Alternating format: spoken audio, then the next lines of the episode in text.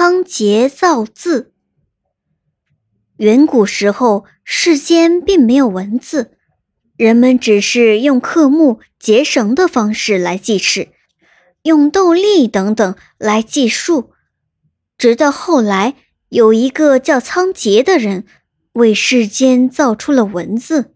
相传，仓颉在皇帝手下当官，皇帝分派他专门管理圈里的牲口。屯里的粮食，仓颉很聪明，做事又尽心又尽力，很少出差错。皇帝见仓颉这样能干，就把年年祭祀的次数、回回狩猎的分配、部落人丁的增减等等，都交给了仓颉管理。由于管理的事情越来越多，加上人丁、牲口、粮食等的数量不断增加。品种不断变化，时间一长，那些大大小小、形状怪异的绳结和刻木都记了些什么，他自己也无法辨认了。仓颉整日整夜的想办法，先是用各种不同的颜色的绳子表示不同的事物，但是增加的数目在绳子上打个结很方便，而减少数目时。把绳结解开就麻烦了，这下仓颉可犯愁了。他吃不下饭，也睡不着觉，想了很长时间，也没有想出办法。后来母亲劝他到民间走走，开开眼界。妻子为他准备好行装，就送他出门了。仓颉走到一个三岔路口，见三位打猎的老人。正为走哪条路而争执不下，一个老人坚持要向东走，说有羚羊；一个老人要向北走，说向北的方向能追到鹿群；而另一个老人偏要向西走，说有两只老虎，如不及时追赶，可能就会错过机会。仓颉觉得很奇怪，他问要向西走的老人。您怎么知道前面有老虎呢？老人指着地上的老虎脚印说：“这不是明摆着吗？”原来三位老人在三条路上各自发现了不同的动物的脚印。仓颉心中猛然一喜，一个脚印就能代表一种动物，那我为什么不用一种符号来表示一种东西呢？他高兴地拔腿就向家里跑去。仓颉一到家，就开始创造各种符号来表示各种事物。他仿照世间万物的形态，在家日夜忙着创造新的符号。比如太阳，他就照着一个大火球的样子画一个圆圈，中间再加上一点。仓颉给符号取名字叫做“字”。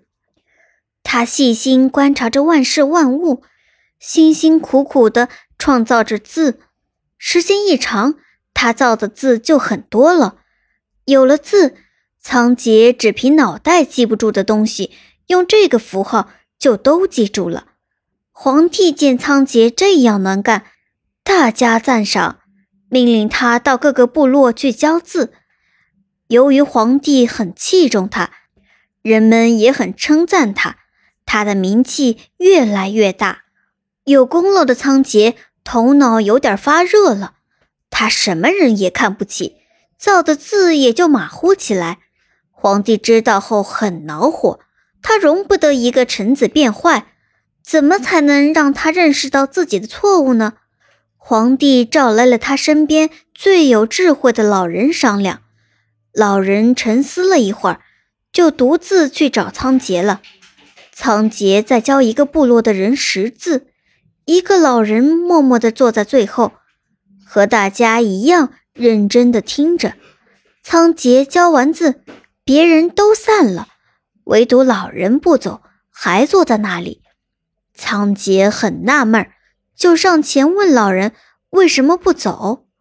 老人说：“仓颉呀。”你造的字已经家喻户晓了，可是我人老眼花，有几个字到现在还糊涂着呢，你肯不肯再教教我？仓颉见这么大年纪的老人都这样尊重他，很高兴，便催老人快说。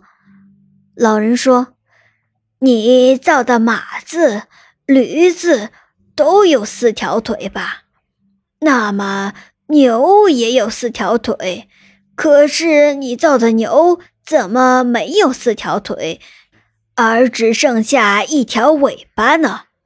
老人说着，又用树枝在地上写了个“鱼”字，说：“你再看这鱼，本来没有腿，只有一条尾巴，可你造的这个‘鱼’字怎么多了四条腿，反而没有尾巴了呢？”仓颉一听，心里有点慌了。原来他在造“鱼”字时是按照牛的样子写的，造“牛”字时却写成了鱼的样子。都怪自己太粗心大意，竟然颠倒了。这时，仓颉羞愧的无地自容，深知自己因为骄傲铸成了大错。从此以后，仓颉每造一个字。都要将字反复推敲，一点儿也不敢大意。他还经常征求别人的意见，直到大家都说好，他才把字定下来，然后再传到各个部落中去。